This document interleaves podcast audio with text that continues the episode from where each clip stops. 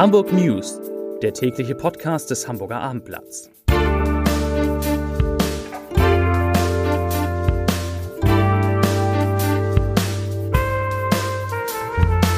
Hallo, moin, moin und herzlich willkommen. Mein Name ist Matthias Iken und ich verrate Ihnen, wieso am Freitag in Hamburg nicht mehr viel gehen wird, weshalb sich der ehemalige Grünpolitiker Michael Usterburg vor Gericht entschuldigt hat und warum der VfL Pinneberg Turnvater Jan einmotten möchte.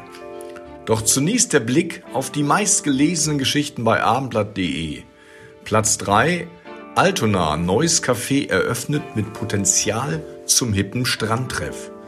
Platz 2 wie die Haspa beim Tagesgeld Bestandskunden austrickst. Und meistgelesen Urlaub mit dem Wohnmobil, der große Corona-Boom ist vorbei. Und hier die Nachrichten des Tages. Am Freitag wird es schwer, die Hansestadt zu verlassen. Wegen eines mehrstündigen bundesweiten Warnstreiks der Eisenbahn- und Verkehrsgewerkschaft werden zumindest in den ersten Tagesstunden der Fern- und Regionalverkehr weitgehend zum Erliegen kommen. Die Schwestergewerkschaft Verdi hat zudem für Donnerstag und Freitag zu Warnstreiks am Flughafen Hamburg aufgerufen. Abgestimmt hätten sich die Gewerkschaften indes nicht, hieß es. Auf der Schiene hat die Deutsche Bahn ihre Fahrgäste bereits auf erhebliche Einschränkungen eingestellt.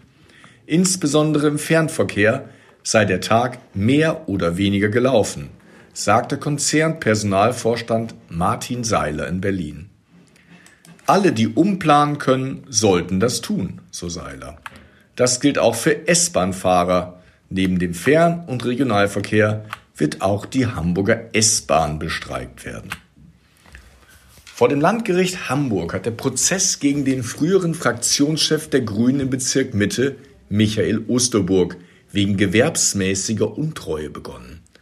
Die Staatsanwaltschaft wirft dem 55 Jahre alten ehemaligen Lebensgefährten von Justizsenatorin Anna Gallina, ebenfalls Grüne, vor, sich zwischen 2015 und 2019 private Ausgaben wie Bewirtungs- und Kinderbetreuungskosten zu Unrecht aus der Fraktionskasse erstattet haben zu lassen.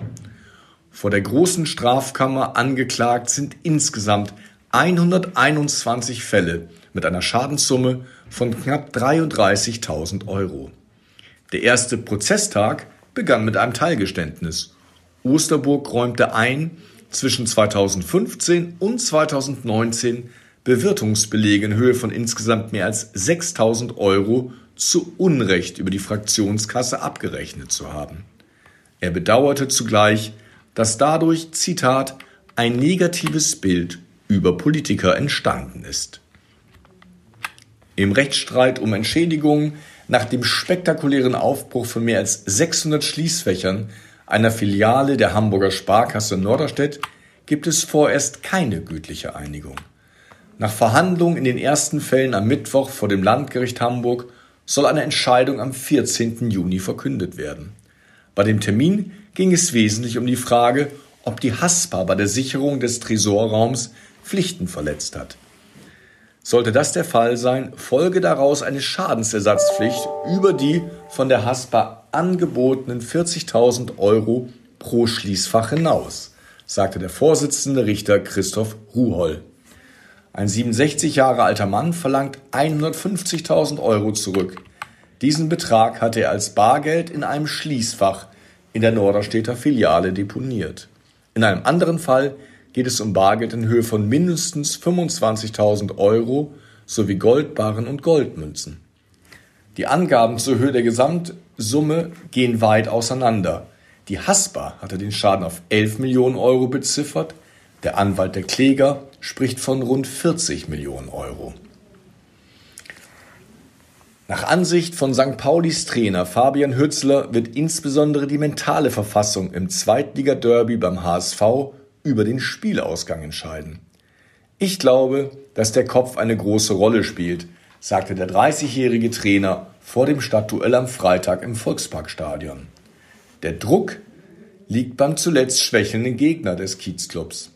Der HSV will seit vielen Jahren aufsteigen, deshalb glaube ich definitiv, dass da etwas im Kopf passiert, so Hürzeler und fügte hinzu, genauso wie bei unseren Spielern, da wird auch etwas im Kopf passieren. Wichtig ist, dass wir diese mentale Stärke und Klarheit im Kopf haben. Beide Clubs leisteten sich Niederlagen vor dem Duell um die Vorherrschaft in der Hansestadt. Der HSV verlor am Sonnabend 0 zu 2 beim ersten FC Kaiserslautern. Der FC St. Pauli verlor gegen Eintracht Braunschweig zu Hause mit 1 zu 2. Der VfL Pinneberg möchte die Jahnhalle an der Richard-Köhn-Straße in Pinneberg umbenennen.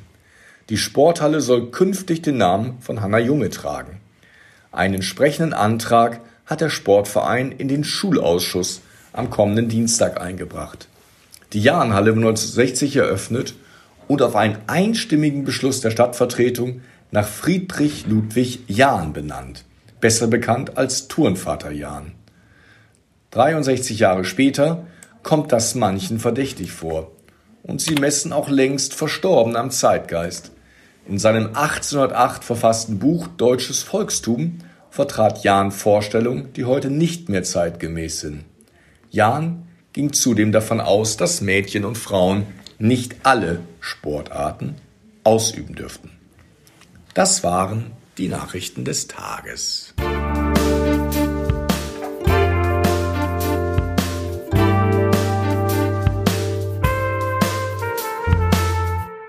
Weitere Podcasts vom Hamburger Abendblatt finden Sie auf abendblatt.de slash podcast.